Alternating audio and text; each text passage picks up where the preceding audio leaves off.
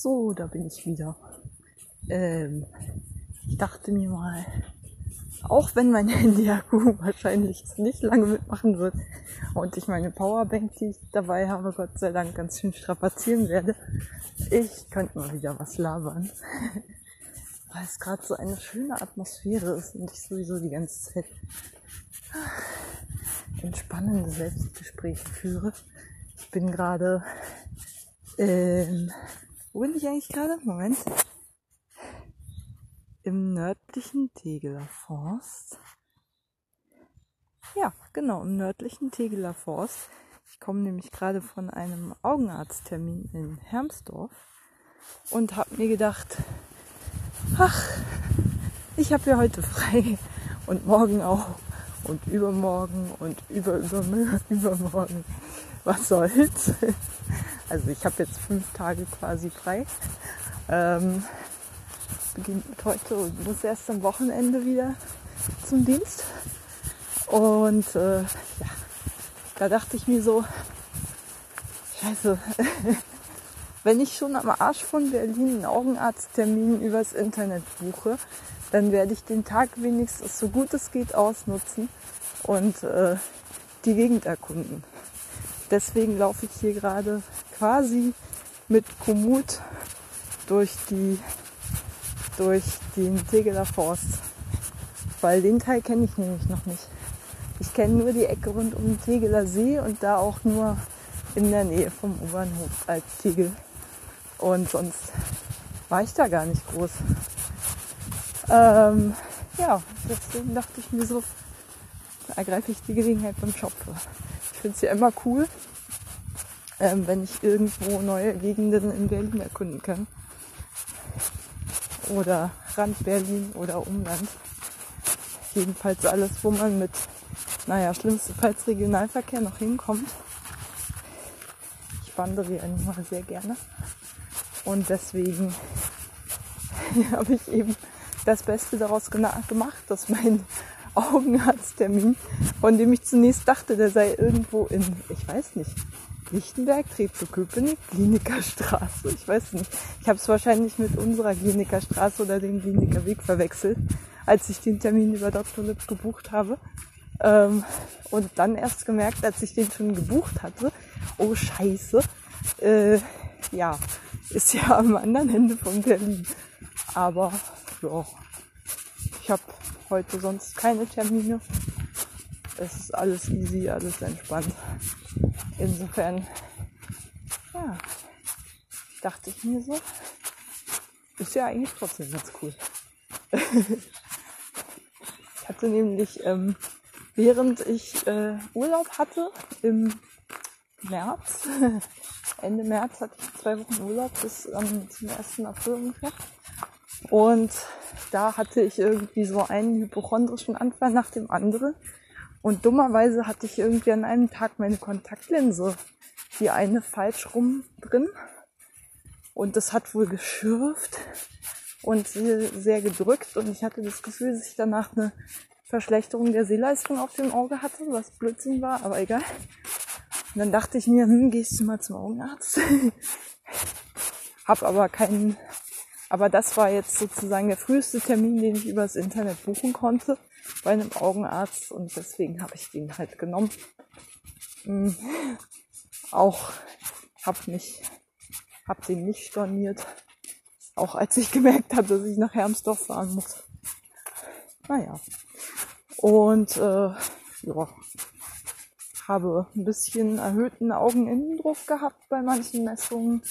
Ist irgendwie so borderline. Ich habe hab ein bisschen Schiss, weil meine Mutter Glaukom hat es ja eine erbliche Komponente dabei gibt. Und äh, ich ja außerdem ganz schön krass kurzsichtig bin. es wurde nochmal nachgemessen. Tatsächlich war es das andere Auge, das sich massiv verschlechtert hat um ganzen Dioptrien. Ich habe jetzt auf beiden Augen minus fünf Dioptrien. Also ich bin quasi blind wie eine Fledermaus ohne meine Brille.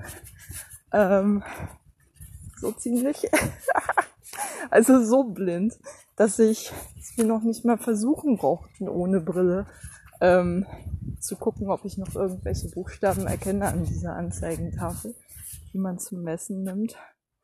naja. Und äh,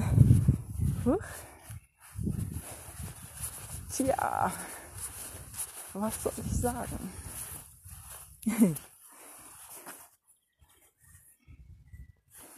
Jetzt bin ich gerade ein bisschen verwirrt. naja. Und wo kam ich von da? Ist klar, ich bin auf der Radhauptroute. Naja. Jetzt sehe ich es auch.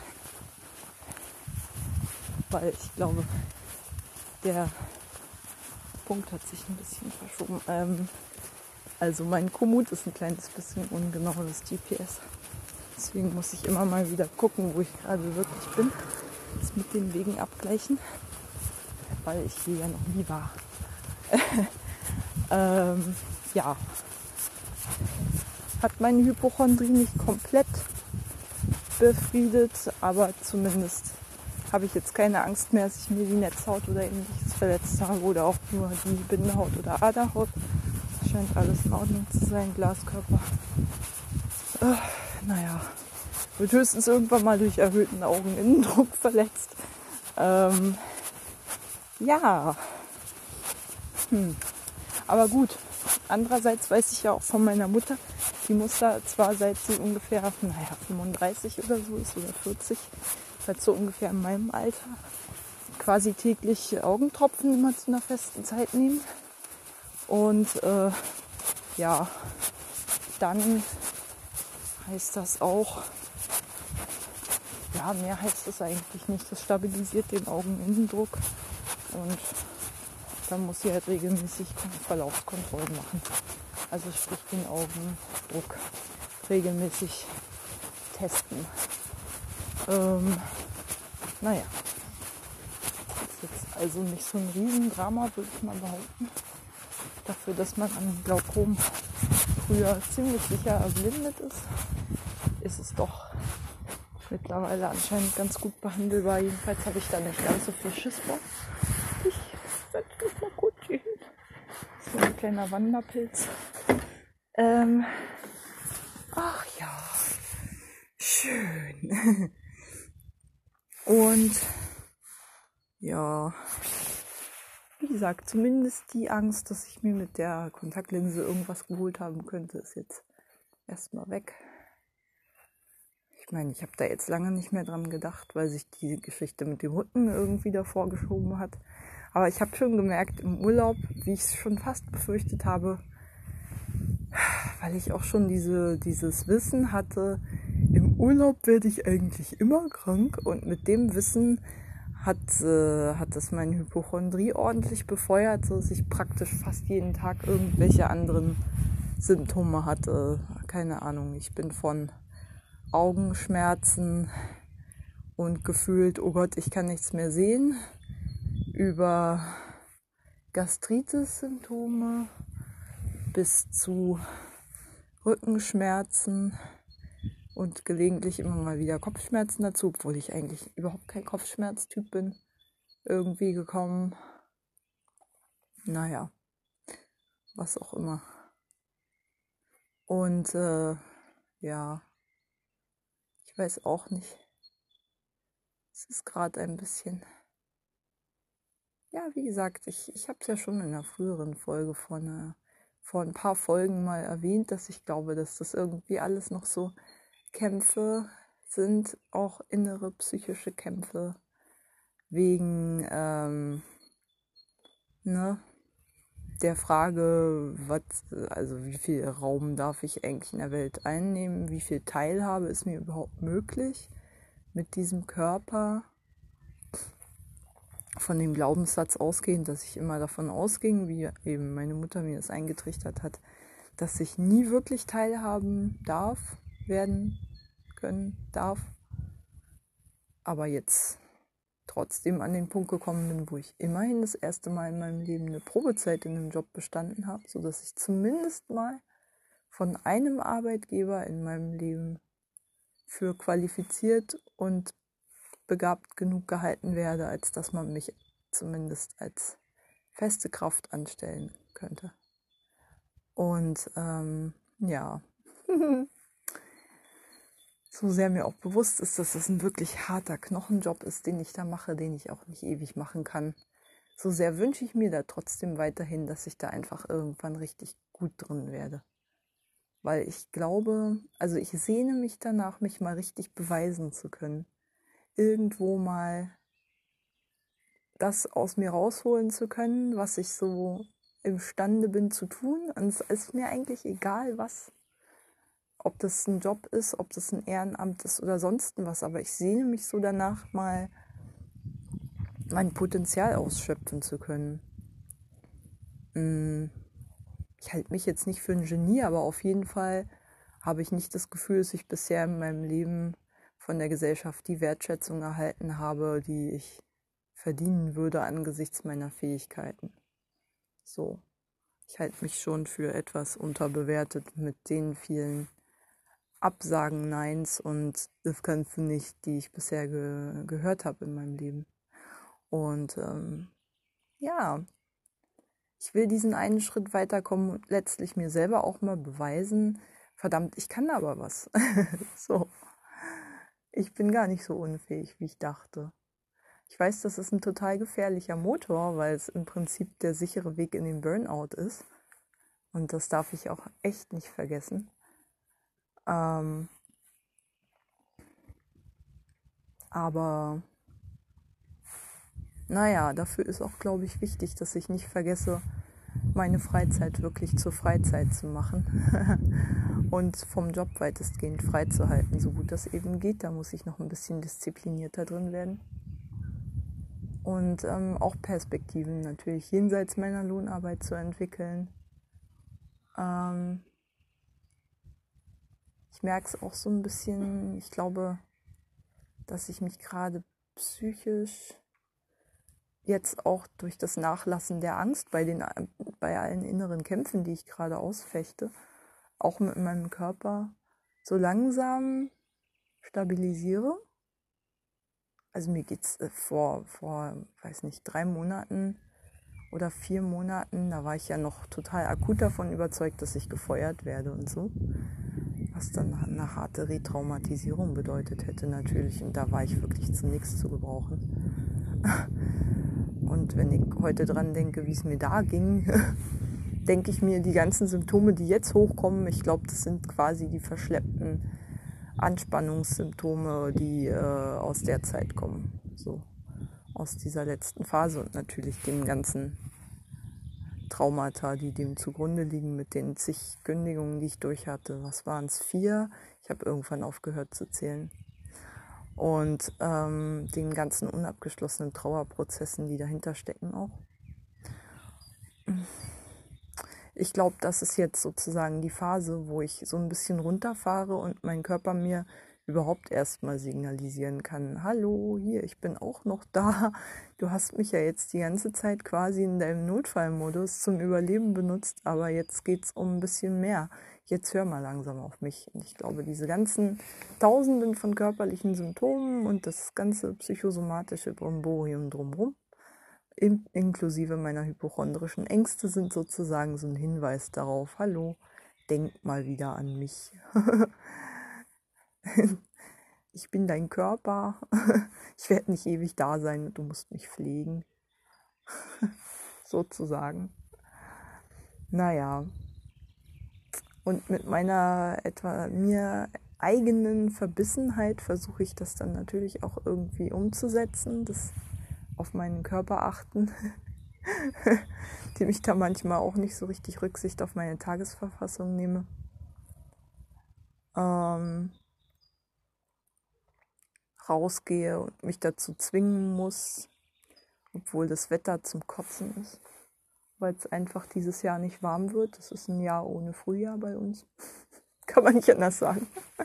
Es ist April und es sind Durchschnittstemperaturen wie im frühen März. Ähm, ich habe ja schon, also ich, ich stehe dazu, mich reißt es runter. Gar keine Frage. Aber andererseits, ich stelle mich auch drauf ein.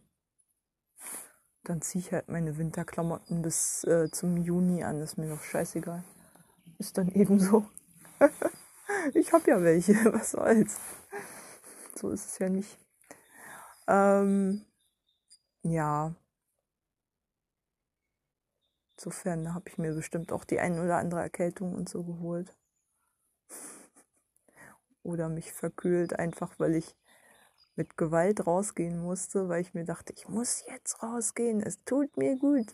Aber gut, andererseits ist das auch die Hartnäckigkeit, die dazu führt, dass ich dann auch wirklich Dinge tue, die mir gut tun, selbst wenn ich mich dazu zwingen muss. Und letzten Endes tun sie mir auch gut. Ich muss nur immer aufpassen, dass ich das richtige Maß finde und nicht übertreibe. Und ähm, ja.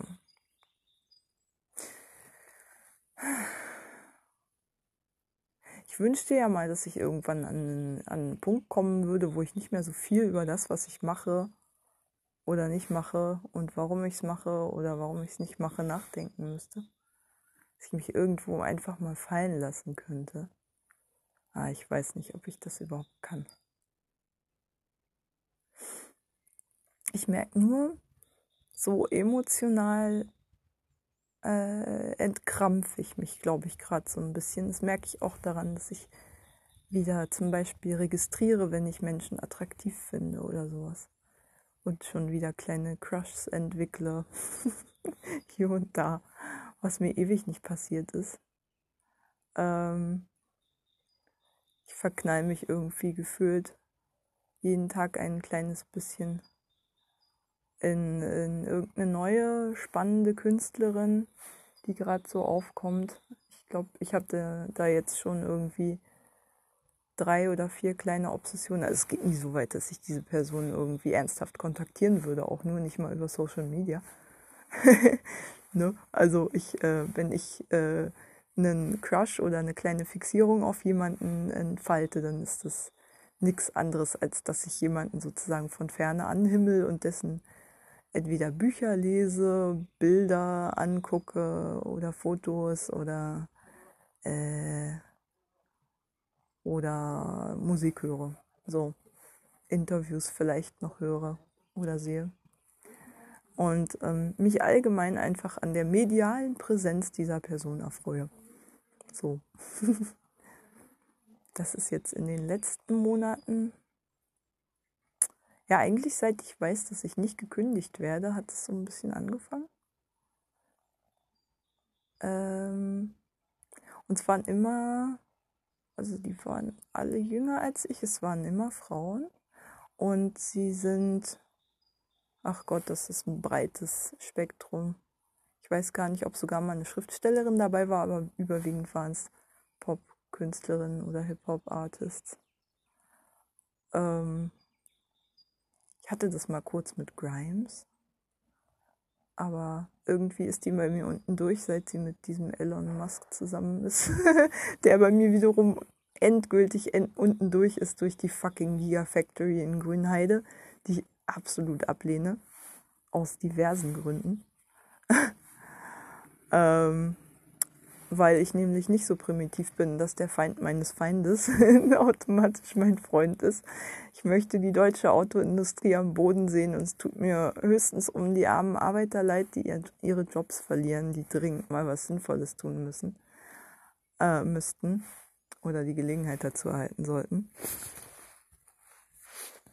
Aber Trotzdem hat halt das Auto als Fortbewegungsmittel in einer Gesellschaft, die sich zunehmend urbanisiert und in der immer mehr Menschen vom Land in die Zentren ziehen, halt meiner Meinung nach, wie gesagt, überhaupt keine Zukunft, genauso wenig wie Einfamilienhäuser.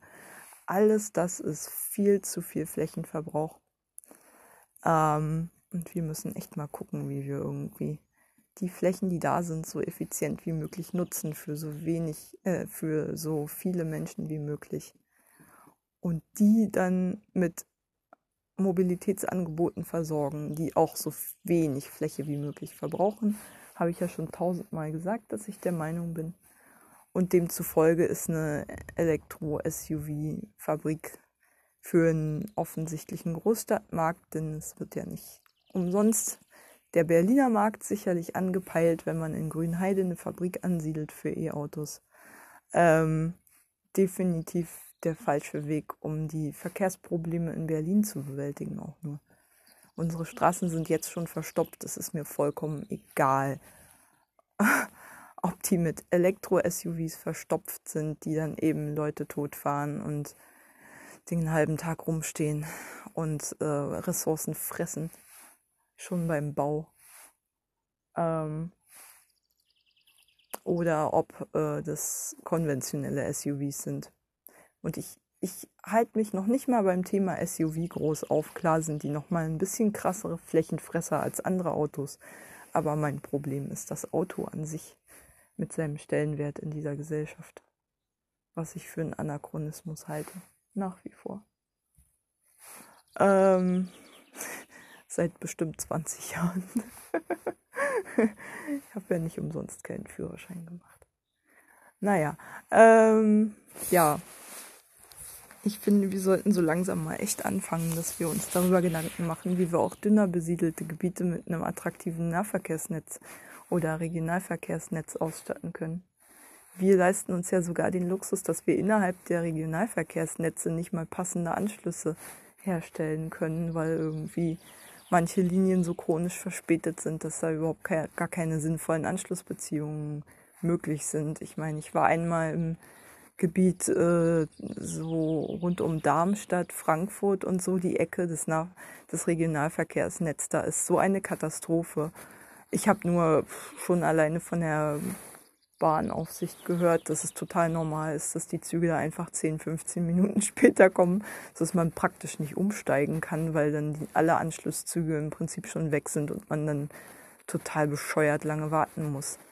Und die Taktung natürlich auch viel zu, naja, geizig ist.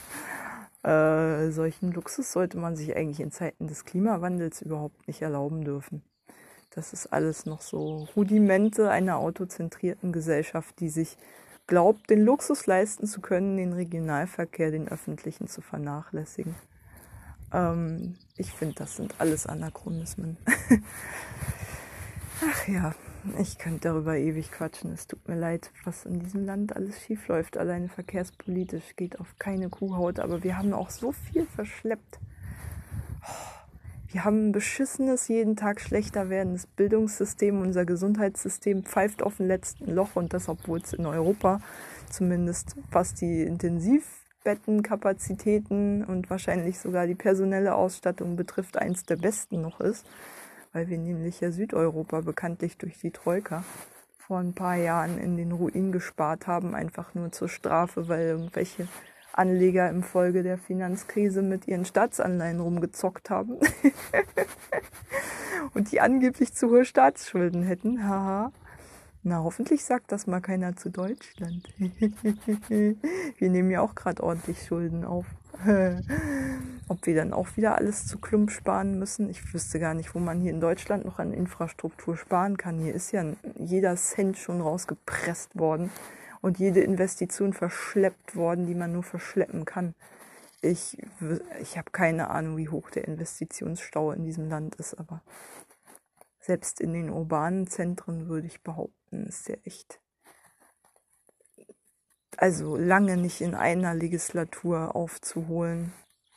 Ich glaube, das war auch von Rot-Rot-Grün alles ein bisschen in Berlin sehr ambitioniert geplant. Die haben sich sehr viele Baustellen vorgenommen sehr richtig und sehr wenig erreicht, wie man sieht, in vier Jahren, obwohl durchaus gute Ansätze da waren.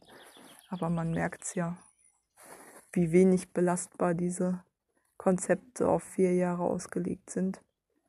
Wenn ich mir alleine angucke, dass man irgendwie in Berlin, berlinweit teilweise einfach monatelang so gut wie keine Chance hat, an Bürgeramtstermine zu kommen, ist ja aus der Verwaltungsreform auch nicht viel geworden, obwohl die Ämter personell ausgestattet wurden und teilweise nach Jahren überhaupt erst wieder angefangen haben einzustellen.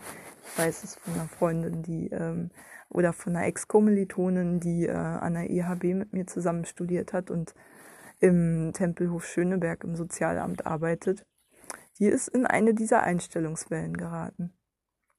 Und ähm, da wurde auch ernsthaft versucht, Personal aufzustocken. Das Problem ist natürlich nur, wie hält man das Personal, wenn ein A keiner wirklich einarbeitet und man B so beschissene Arbeitsbedingungen vorfindet durch hohen Krankenstand und naja, dauerhafte personelle Unterbesetzung, weil eben nicht alle Stellen auf einmal nachbesetzt werden können und wie gesagt ja auch die Einarbeitungskapazitäten dann immer fehlen, zumal die Kollegen, die da sind, ja auch in der Regel komplett ausgebrannt sind, wenn sie nicht komplett idealistisch sind oder unmenschliche Energiereserven haben unter solchen Umständen. Ähm, naja, also ja, mir fällt kaum ein Bereich in dieser Gesellschaft ein, wenn ich so drüber nachdenke, der halbwegs funktioniert. So, vielleicht jammer ich ja auf einem hohen Niveau, aber aus meiner Perspektive, also der einer Angehörigen der, ach, ich weiß noch nicht mal, ob ich zur unteren Mittelschicht gehöre oder nicht doch eher zur sogenannten Unterschicht. Jetzt mit einem unbefristeten Arbeitsvertrag gehöre ich vielleicht temporär mal zu sowas wie der unteren Mittelschicht, aber ich denke, mit meiner sozialleistungsbezugslastigen Biografie wird es wohl doch eher auf, naja, das deutlich unterste Drittel der Gesellschaft äh, abzielen. Tja, da kann ich ja nur sagen, ich bin ja eine, die sich nicht mal eben irgendwie eine private, also die keinen Zugang zu einer privaten Gesundheitsversorgung hat. Ich bin nicht privat versichert, also habe ich nur die Infrastruktur für Kassenpatienten und das auch noch am Ostberliner Stadtrand zur Verfügung. Wohne in einem der Bezirke mit der geringsten Ärztedichte. Was soll ich sagen? Ostberlin halt. Das ist nochmal ein Investitionsstau für sich, glaube ich. da merkt man schon noch irgendwie, ich merke täglich den Unterschied zwischen Treptow-Köpenick und Steglitz-Zehlendorf. Und ich habe ja mittlerweile, naja gut, ich wohne noch keine elf Jahre in Treptow-Köpenick, aber in drei Jahren habe ich schon genug gesehen, um einigermaßen beurteilen zu können, wie so der Zustand ist der öffentlichen Investition. Ich muss sagen, Trekö ist da echt nochmal eine andere Hausnummer als Steglitz-Zehlendorf, möchte ich fast behaupten. In Steglitz-Zehlendorf laufen sehr viele Dinge schief und es gibt massig Fehlinvestitionen, würde ich behaupten. Stichwort Einkaufszentren. Das ganze ähm, Einzelhandelskonzept in Steglitz-Zehlendorf ist einfach nur zum Haare raufen und weglaufen. also, wie ein Bezirk so systematisch seinen Einzelhandel, also seine kleinen Einzelhändler zerstören kann, ist mir bis heute ein Rätsel. Ich glaube, das ist einfach keine Ahnung. Aber die Ärztedichte ist okay. Ähm, ja, die Krankenhausversorgung ist einigermaßen in Ordnung. Die Nahverkehrserschließung ist echt gut, finde ich. Nach wie vor. Also, ja, okay, Langwitz ist eine komplette Katastrophe. ähm, Langwitz äh, nehme ich mal aus davon. Gehört ja auch noch zu Steglitz-Zehlendorf, aber ist ja auch eines der Problemgebiete in SZ. Ähm, aber ansonsten ist der Bezirk tatsächlich auch, ich finde sogar nach Süden hin noch relativ gut erschlossen. Also man merkt doch die deutlichen Unterschiede Richtung Teltow dann. Da merkt man schon, da ist sehr viel länger nicht in irgendwelche Infrastruktur für Fußgänger und Radfahrer zum Beispiel investiert worden oder wenn dann halt falsch. Also mit der Stadtplanung der 60er Jahre so irgendwie 99 Prozent des Platzes gehören Autos und der Rest ist dann irgendwie, den können sich, um den können sich dann die restlichen 1 Prozent, um die können sich dann Radfahrer und Fußgänger kloppen, so nach dem Motto. Ähm, halt, da vergisst man halt auch schon mal gerne irgendwie einen Bürgersteig zu bauen und so solche Dinge. Ähm, hoppla, ist uns gar nicht aufgefallen, dass man vielleicht auch als Fußgänger hier langkommen wollte. Äh, ja, das passiert, glaube ich, in Berlin nicht ganz so oft. Ich habe das Thema schon jetzt oft gehabt hier. Ich weiß. Aber egal. Ähm, ich wollte jetzt eigentlich auch gar nicht schon wieder über Verkehrspolitik reden. Ich weiß gar nicht warum. Es ist doch echt. Ach, ist ein Kreuz. Es ist ein Kreuz hier. Mann. Ja. Hm. Es wird doch ganz schön kalt langsam. Nein, es ist kalt. Ich sitze hier nur zu lange. Müsste mich langsam mal wieder bewegen. Mm, naja, mache ich das mal. Ähm, ja, ich weiß gar nicht, was wollte ich denn jetzt erzählen? Naja, eigentlich nur so den Iststand festhalten, dass ich glaube, wie gesagt, dass es mir vielleicht doch langsam entgegen, also abgesehen von den ganzen körperlichen Symptomen, die ich habe, nichtsdestotrotz gerade etwas besser geht und ich auf jeden Fall gerade ordentlichen Selbstbewusstseinsschub habe, wie gesagt, durch die bestandene Probezeit und natürlich auch die Petition so ein bisschen Erfolgserlebnis ist. Es waren wohl, also Changing Cities hat von ungefähr 900 Demonstranten gesprochen. Ach so, dazu wollte ich noch erzählen zu dem Thema. Ich habe am Sonntag, äh, also am Sonntag fand ja die TVO-Demo und eine Demo ähm, für einen vernünftigen Radweg auf der Leipziger Straße ähm, zeitgleich ungefähr statt. Und ähm, ich wollte ja eigentlich unbedingt zur TVO-Demo oder wäre sehr gerne hingegangen, klar. Ähm, aber, oh, Alter, jetzt fährt echt ein Auto lang. Was ist denn hier los? Krass, das ist legal? Kann ich gar nicht Naja, ähm, jedenfalls, ich habe dann, als ich dann, ja, als ich meinen Dienst am Donnerstag hatte, meinen letzten vorm Wochenende, habe ich dann schon mal geguckt, hm, kann ich vielleicht mit jemandem tauschen? Und dann festgestellt, scheiße, am Sonntag kann ich nicht nur nicht tauschen, sondern ich äh, bin mit einer Aushilfe, nee, zwei Aushilfen eine davon total neu, die andere gerade aus der Elternzeit zurück. Ähm, alleine. Muss den Dienst leiten. Weil, und ach so, es gibt noch nicht mal einen Übergabespätdienst.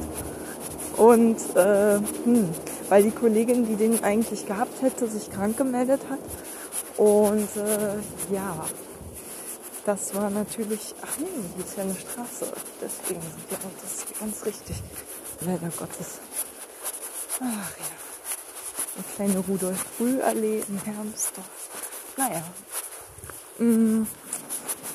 Und deswegen dachte ich mir so, oh scheiße, Panik, Panik. Ähm, was mache ich denn jetzt? Und ähm, ja, hatten sich aber auch andere schon um das Thema gekümmert weil denen schon klar war, dass man nicht, ich wäre ab 20 Uhr halt mit acht Bewohnern alleine gewesen. Das ist schon etwas ungünstig. Und wie gesagt, es hätte keine Übergabe an die Nachtwache stattgefunden.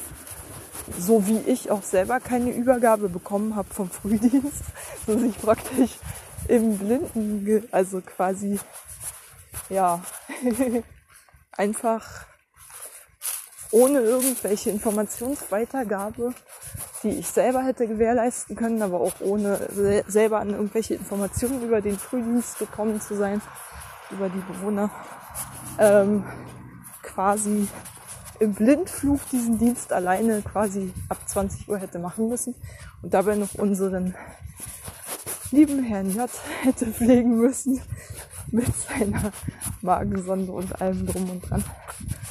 Und äh, ja, quasi, naja gut, mir wären vielleicht zwei Bewohner abgenommen worden. Die restlichen sechs hätte ich alleine fliegen müssen. Und das alles in der Phase, in der Frau O gerade bekanntlich so krass eskaliert. Ich hatte jetzt die ganze letzte Woche, äh, glaube ich, bis auf zwei Tage Dienst und das Wochenende und an fast allen Tagen musste sie mit BTM, also mit, ähm, mit Medikamenten behandelt werden, um sie zu beruhigen. Einfach mal, weil sie wirklich akut selbst- und fremdgefährdend war. ähm, ja, und ob ich dann wirklich sie äh, einweisen lassen will, äh, ja, ich glaube, das macht's nicht besser. Sagen wir es mal so inzwischen, ich war immer sehr gegen diese BTM-Vergabe, also Betäubungsmittelvergabe, die Bedarfsmedikation. Aber jetzt habe ich das erste Mal gesehen, dass wenn man die zur richtigen Zeit vergibt, dass sie tatsächlich auch wirken. Aber andererseits, äh, gestern, ähm, von dem Dienst wollte ich noch erzählen. Das muss ich noch loswerden. Das war der Hammer. Ähm, naja, eigentlich bin ich schon mit einem schlechten Bauchgefühl zum Dienst gekommen. Ne? Klar, ich konnte ja noch nicht mal die Dienstübergabe machen, wo mein Kollege netterweise bis 14 Uhr geblieben ist und mir dann noch eine ganz schnelle Dienstübergabe gemacht hat. Ähm, dass ich wenigstens wusste, welche Medikamente schon vergeben wurden und beziehungsweise wie viel Nahrung zum Beispiel Herr J schon bekommen hatte über die Sonde und so. ähm, ja. Und naja, das war schon mal nett auf jeden Fall.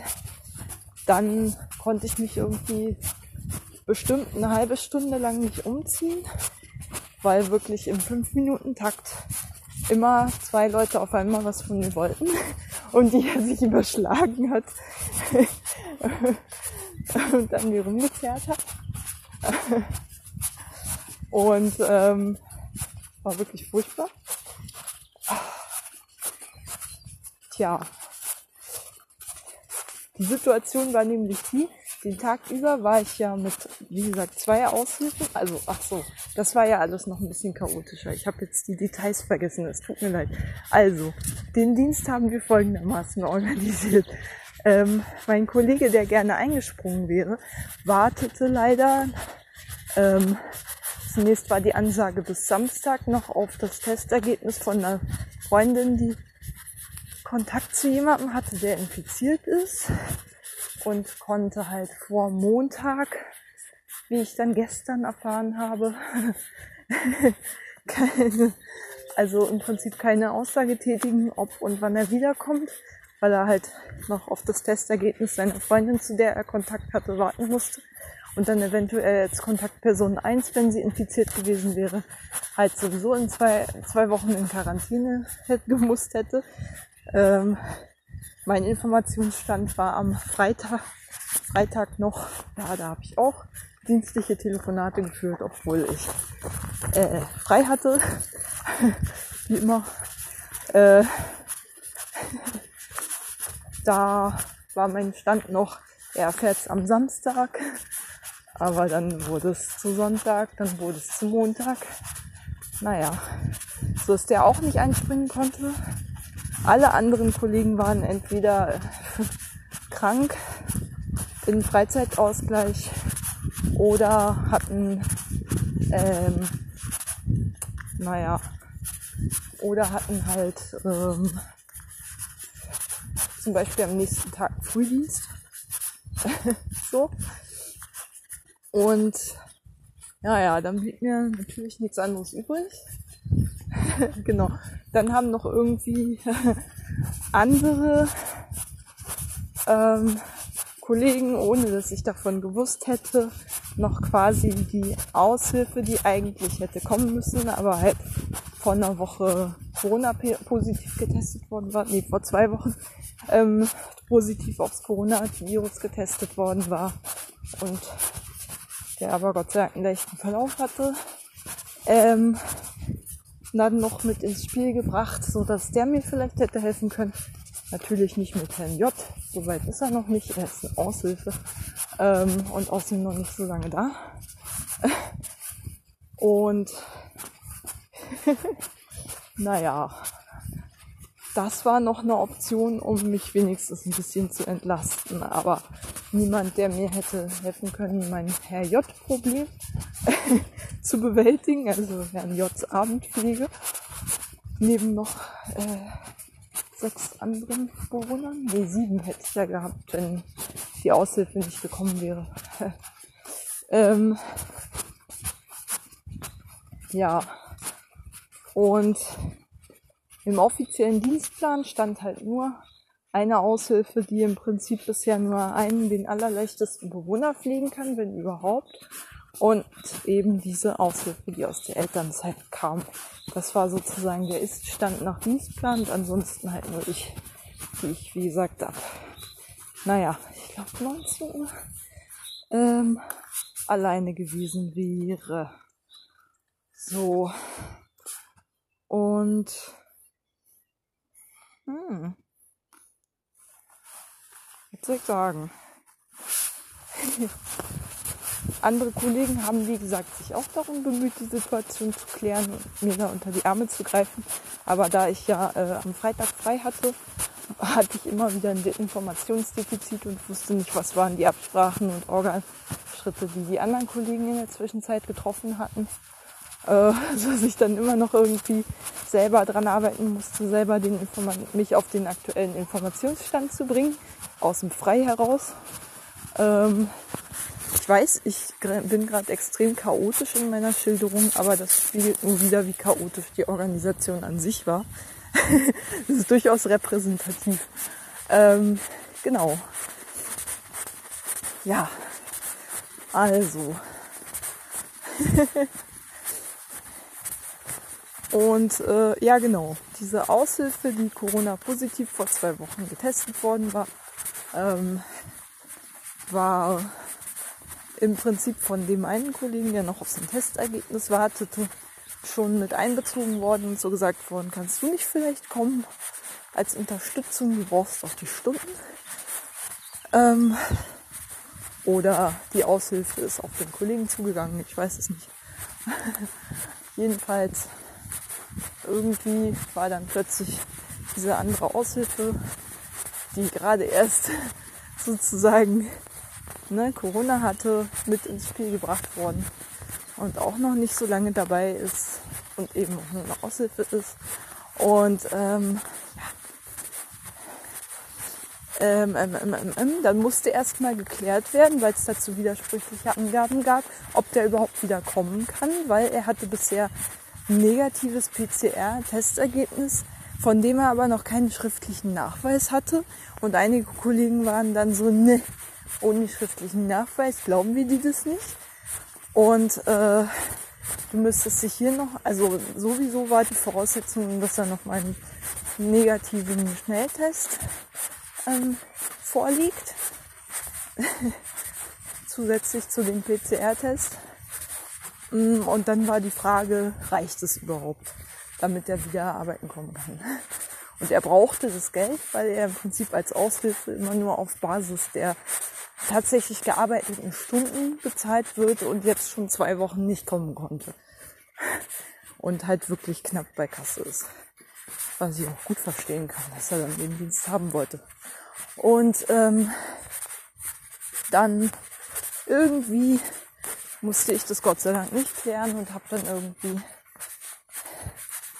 äh, die anderen Kollegen mal machen lassen ähm, an meinem freien Tag den Rest in. Ja, und ähm, dann war die Situation halt gestern. Also irgendwie in Absprache mit der Leitung wurde dann der Schnelltest, der negative, für ausreichend befunden. Und ähm, so dass eben diese Aushilfe nach der überstandenen Infektion halt wieder arbeiten gehen konnte. Hätte aber nur und dann wurde das aber nicht so gemacht, dass er den richtigen Übergabespätdienst, der von 13 bis äh, 13.15 Uhr bis 22.15 Uhr gegangen wäre, machen konnte, sondern er ist, glaube ich, um 13 Uhr gekommen und um 20 Uhr schon gegangen. Die andere Aushilfe ist halt um 10.30 Uhr gekommen, so dass er wenigstens kochen konnte und ist um 20 Uhr gegangen. So oder so wäre ich ab 20 Uhr alleine gewesen. Und äh, ich hatte die ganze Zeit schon im Hinterkopf, dass äh, Christian ja einen Nachtdienst hatte äh, in unserem Haus. Und naja, habe dann mit ihm noch hin und her überlegt und äh, wann er denn, ob er nicht früher kommen könnte und wenn dann wie viel früher. Und dann hatten wir uns irgendwie darauf geeinigt, dass er so ab 20 Uhr kommt, um mich bei Matzes Pflege zu unterstützen. Und was dann tatsächlich passiert ist, ist, 19 Uhr ist die erste Aushilfe gegangen. Ich glaube, er hatte auch keine Zeit mehr, noch jemanden zu pflegen, weil er noch hier und da was erledigen musste, was wichtiger war und ein bisschen Abendpflege mit unterstützen musste oder die Abläufe mit unterstützen musste. Und ähm, dann war es halt so, dass wir, ich mit der anderen Aushilfe quasi alleine war zwischen 19 und 20 Uhr und da ist halt Frau O komplett ausgekreist. So komplett, dass es wirklich, ach, naja, die fuhr sich innerhalb von fünf Minuten so dermaßen hoch, dass ich gar keine Chance hatte, auch nur darüber nachzudenken, ihr BTM zu geben. Was geholfen hätte, wenn ich es früh genug gemacht hätte, aber äh, das ging so schnell. Irgendwann ist man über den Punkt drüber, an dem es noch Sinn macht, das zu vergeben. Dann ist es nur quatschig. Und äh, ich habe ja jetzt ein bisschen leider Erfahrung sammeln müssen mit den, dieser Bedarfsmedikation von ihr, weil ich es ja jetzt schon naja, ich glaube zwei oder dreimal erlebt habe, dass sie welche bekommen hatte und da so ein bisschen beobachten konnte, wie die wirken und unter welchen Umständen die wirken. Und da ist es tatsächlich wirklich wichtig. Also damit sie sich wirklich beruhigt, darum geht's ja, ähm, müssen die wirklich und sie sich halt, äh, also wenn man die zu spät gibt, dann bleiben die Zwänge halt genauso quälend für sie. Und die innere Unruhe und der Anspannungszustand bleibt auch erhalten, ähm, unvermindert. Aber ähm, dazu kommt noch, dass sie halt motorisch noch viel eingeschränkter wird. Und ähm, naja, dass sie, man das beschreiben? Also dass sie auf jeden Fall total wackelig auf den Beinen wird, völlig unkoordiniert wird, noch verwirrter wird, im Prinzip schon benebelt ist, aber eben trotzdem immer noch unruhig. Dann dazu auch noch gesteigert von Fressattacken und solchen Dingen geplagt wird.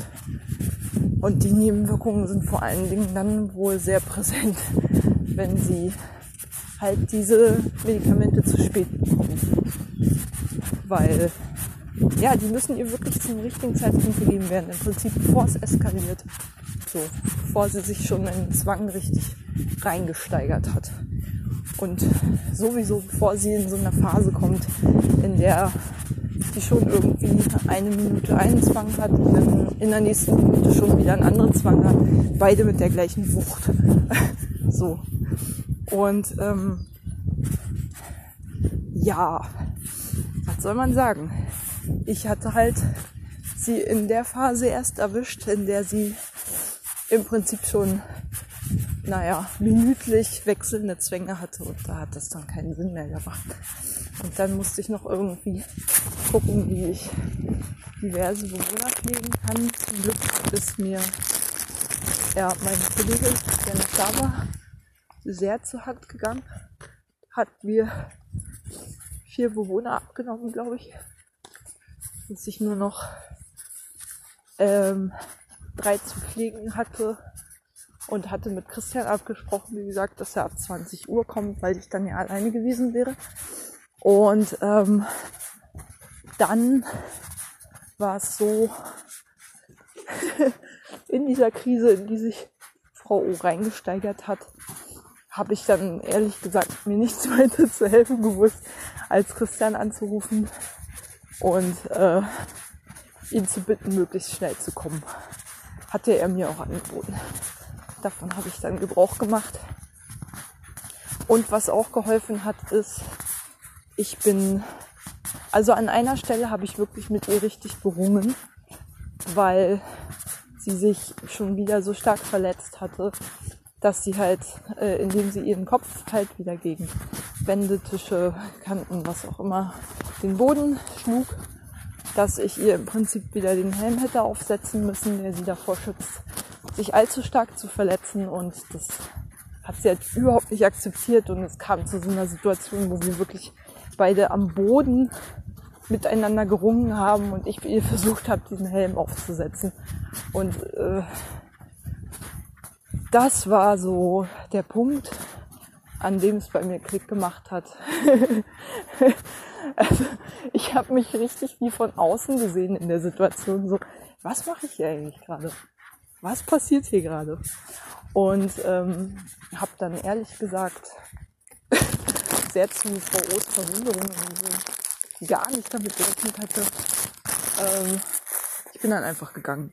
so, habe sie da liegen lassen ähm, und runterkommen lassen.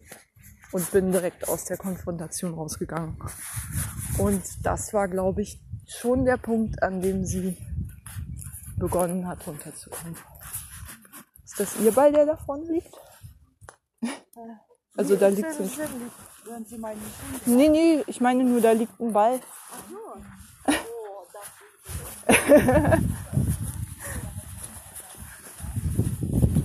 ja, ähm, genau. Sah nur gerade eine Spaziergängerin mit zwei Hunden vorbeigehen und dann lag ein paar Meter weiter in Wurfdistanz sozusagen ein Hundespielball. Ich dachte mir, hm, vielleicht, möglicherweise ist der ja von ihr, aber anscheinend nicht. Naja, ähm, wir sind hier ja in einem Waldgebiet. Ich will auch gar nicht, dass hier so viel Plastikmüll rumliegt. aber ich bin auch einfach gerne hilfsbereit. So, ähm, ja. Jedenfalls, genau. Also ich glaube fast, also danach ist sie noch ein bisschen hochgespult, aber es war nicht mehr so krass. Und ich konnte sie einigermaßen einfangen und sie hat sich zumindest immer wieder irgendwie runtergewunden. Also sie ist nicht mehr so hochgefahren und äh, so hochgekocht in ihren Gefühlen. ich glaube ehrlich gesagt, das war mir eine Lehre, dass ich wirklich auch selber in der Verantwortung bin, denn sie findet den Zeitpunkt ganz bestimmt nicht, den richtigen Punkt zu finden, an dem eine Konfrontation einfach zu verhärtet ist und nichts mehr bringt. So. Also, wo man einfach mal dir den Raum geben muss, runterzufahren und wo man selber Teil des Problems geworden ist im Prinzip. So. Das ist mir halt in der Situation definitiv bewusst geworden. Oh Mann, ich bin ja hier Teil des Problems. Ich bin Teil ihres Anspannungszustandes.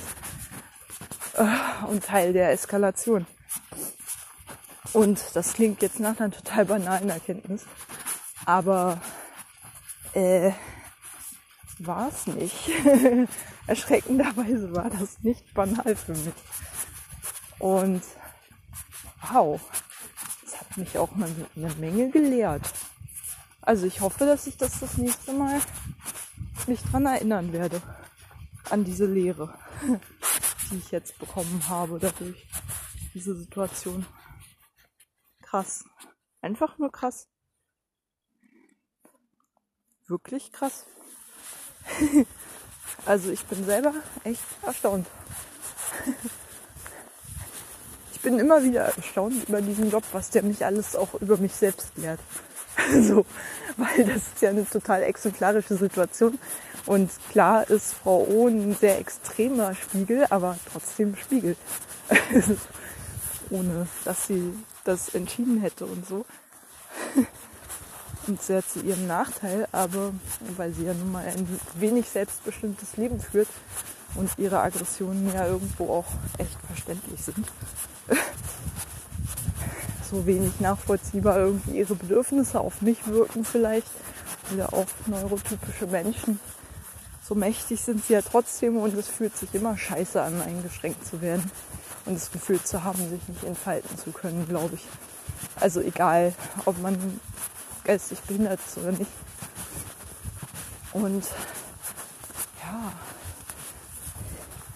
ich glaube, das darf ich halt auch nicht vergessen, dass es immer irgendwie ein schmaler Grad ist in diesem Job und man immer irgendwie zwischen Gefängniswärter, wenn man es böse nennen will, wenn man es böse beschreiben will und ähm, letztlich aber auch, hm, naja, also fast schon fördernder Freund, Kontakt, Bezugsperson irgendwie hin und her changiert.